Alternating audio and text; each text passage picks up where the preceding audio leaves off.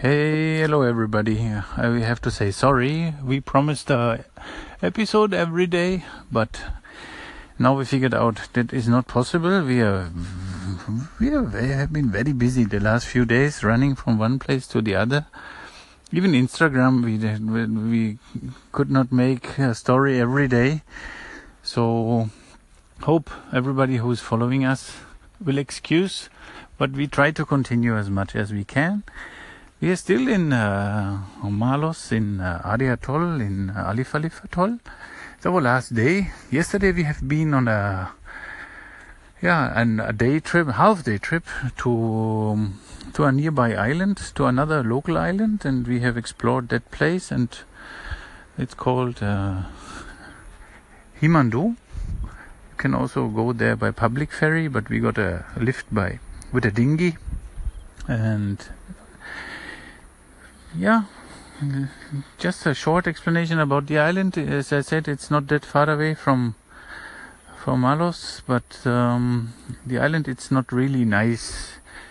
It's uh, it's a bit dirty, to be honest. Many waste everywhere on the beach. Even the bikini beach is not well maintained.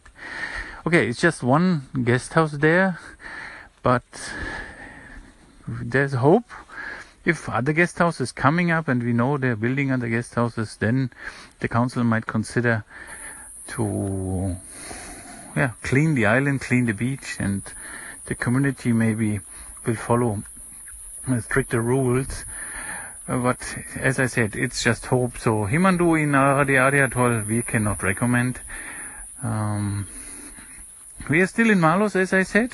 And yeah, we are still in Maalhos, as I said. Um, we, we, we love the island. We have been snorkeling here several times. Um, it's not that difficult, but um, you have to ask. When you're here, you need, uh, let's say, guidance at least. They have you. They have to show you where to where, where, where the right where you can find the right entrance points and about the currents you need information because Maldives is not that easy to snorkel in some islands in the lagoons even. You can find very strong currents and if you're not able to swim properly it could be dangerous for you. So better inform yourself. Don't be proud. The Maldivians will help you. They know their islands very well. They know the sea very well. So they will explain you. And tonight is our last evening here in Maalhos. Tomorrow we will shift to another island. And it was a budget stay here. The only guest house. We are the first guest. And yeah, let's see what the other island will bring for us.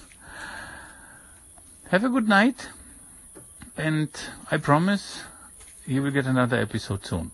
This is Yummy and Toddy traveling in Maldives on budget. And if there's any question you have about, use the call in and I can answer you. I think almost everything what you're interested in, in about Maldives. Bye bye.